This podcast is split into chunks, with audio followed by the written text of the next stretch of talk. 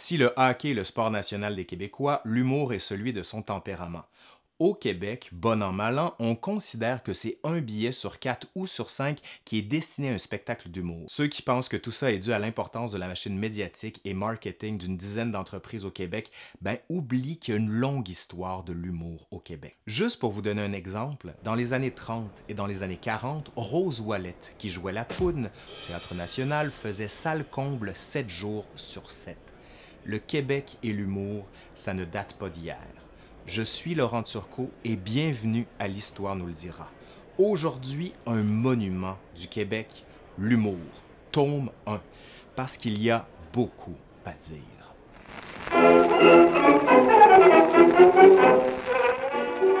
L'humour est un gaz volatile hilarant qui peut apparaître un peu partout et souvent en dehors de la scène. Il fuse d'abord dans les journaux satiriques et on en compte une dizaine de titres au Bas-Canada et ensuite dans la province de Québec au cours du 19e siècle. Sa première vedette est Napoléon Aubin, un Suisse d'origine. Journaliste, éditeur, homme de théâtre et de science, Aubin va fonder son journal le 1er août 1837 et il va le nommer Le Fantasque. C'est le premier journal satirique au Canada. 1837, on pense bien sûr au soulèvement des patriotes.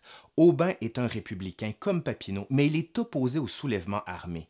Pour lui, il est important de faire de l'humour, parce que l'humour permet de réguler les tensions sociales. Donc quand ça va pas, il faut rire. Transportons-nous maintenant à Montréal, qui est devenue entre-temps la métropole canadienne. Plusieurs journaux satiriques plus tard arrive Hector Berthelot, qui est un journaliste qui signe sous un pseudonyme, et il va fonder son journal Le Canard en 1877. Le journal comique se compose d'une grande caricature en couverture, d'un roman feuilleton, d'une chronique de la vie politique et culturelle, ainsi que des couacs, c'est-à-dire des courtes histoires drôles. Laissant de côté la partisanerie, il va inventer toute une série de personnages, dont le fameux père La Débauche, qui va être très apprécié de son public. Berthelot devient très populaire et sa compagnie est recherchée par l'élite canadienne-française, dont Louis Fréchette ou encore Honoré Beaugrand, l'auteur de la fameuse Chasse-Galerie. Ils vont être plusieurs à accourir à sa soirée dominicale, le 10 O'Clock Gin, qui est une parodie bien sûr du 5 O'Clock Tea des Anglais.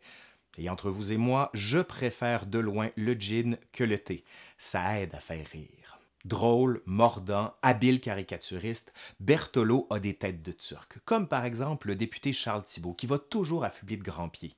Mais celui sur qui il va taper avec grand plaisir, c'est François Anselme Trudel, un sénateur ultramontain qui est surtout un fervent catholique. Cependant, certains proches de Trudel n'aiment pas du tout l'humour de Berthelot et vont s'arranger pour lui faire comprendre.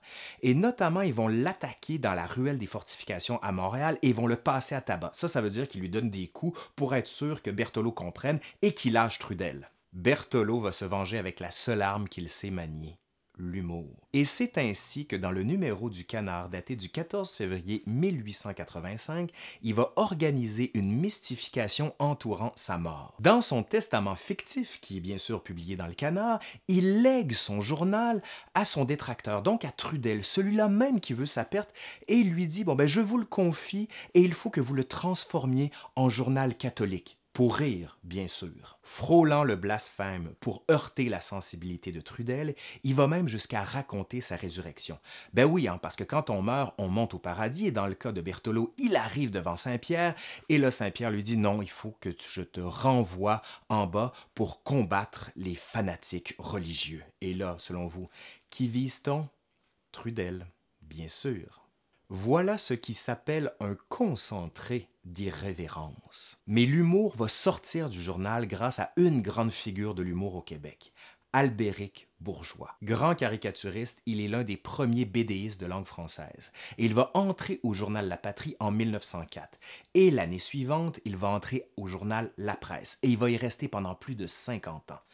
Et là, il va reprendre un personnage très connu, le père la débauche. Il va bien sûr y ajouter un autre personnage, Catherine, sa femme en 1909, et va faire du père de la débauche un archétype du Canadien français moyen. Vers la fin des années 20, sa chronique En roulant ma boule, qui met en vedette le père la débauche, va sortir du journal pour devenir une revue d'actualité et musicale au théâtre Saint-Denis. La revue, qui est une sorte de bye-bye, est très populaire au Québec. Mais il faut attendre Gracien Gélina et ses fridolinades pour que ça devienne un événement humoristique incontournable. Gélina va transposer sur scène son personnage radiophonique de Fridolin, une espèce de gamin gavroche qui organise des spectacles dans sa cour arrière. Rassemblant une formidable équipe de comédiens comme Juliette Béliveau ou encore d'auteurs comme Louis Pellan, la revue composée de monologues de Fridolin, de chansons comiques, de tableaux de sketch traite de l'actualité et touche à plein de sujets qui affectent les Québécois, que ce soit les élections, les trusts, les inégalités sociales, l'exploitation de la classe ouvrière, les enjeux politiques et bien sûr la guerre, avec son appel à l'effort de guerre et sa propagande. Vous voulez connaître la vie quotidienne des Montréalais et des Québécois dans les années 40, eh bien lisez les revues de Gélina. C'est un formidable miroir de la société. Un autre type de spectacle va marquer l'humour, et notamment à Montréal, le burlesque. Les premières troupes de théâtre burlesque arrivent à Montréal au début des années 20, directement des États-Unis. Donc, ça se passe en anglais on pouvait assister à différents types de prestations, comme des chanteurs, des danseurs, des magiciens ou encore des sketchs humoristiques. Comme il s'agissait surtout de slapstick, le public francophone n'avait aucun mal à comprendre. Bon, le slapstick, qu'est-ce que c'est? Grossièrement, ça veut dire coup de bâton, mais ça se définit par un théâtre qui est très physique, voire même violent, comme des fameux lancers de tarte à la crème. Un de ceux qui s'était spécialisé là-dedans, c'est Olivier Guimont-Père, qui jouait un ivrogne et qui devait monter une échelle pendant plus de 20 minutes.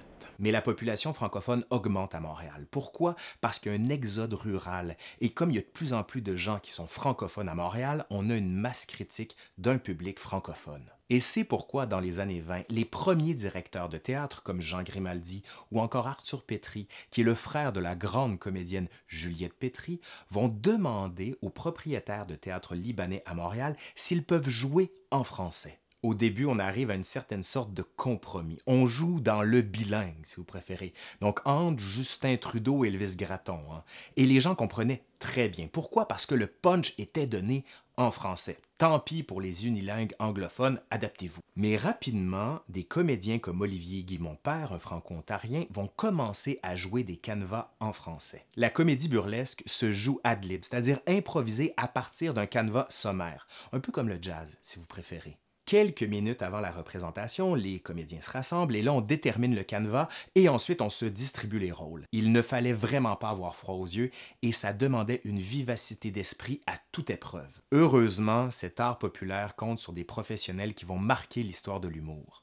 Olivier Guimont, Manda Parent, Paul Desmarteaux, Denis Drouin, Paul Berval ou encore Gilles Latulippe. Et même si le public connaît tous les canevas, il continue à se bidonner. Parce qu'on le sait ce qui s'en vient. Mais ce qui nous intéresse, c'est la manière dont on livre la comédie, ce qu'on appelle le delivery en anglais. Le procédé repose sur la ruse, la tromperie, comme par exemple épouser celui que le paternel ne veut absolument pas voir chez lui. Donc bien sûr, on s'amuse sur des vieux concepts qui dataient de l'époque de Molière, qu'on a repris de l'époque du théâtre du boulevard, et là, ils arrivent au Québec et on a des comédiens qui sont particulièrement intelligents pour mettre en scène tout ça la comédie burlesque va dominer le paysage humoristique jusque dans les années 50 et 60 et va même sortir du théâtre jusque dans les cabarets après-guerre. Mais l'humour québécois va bientôt prendre le train de la Révolution tranquille. Et là, c'est une autre histoire qui commence. Je tiens à remercier Robert Aird qui a participé à la construction de cette chronique, mais surtout qui a écrit un magnifique livre sur le sujet. Vous l'avez juste à côté ici. Et si j'ai un conseil à vous donner, courez l'acheter. C'est un essentiel pour comprendre le Québec. Voilà, c'est terminé pour aujourd'hui, du moins pour le tome 1 de l'humour au Québec. On se revoit bientôt pour la suite et sur ce, je vous dis bye bye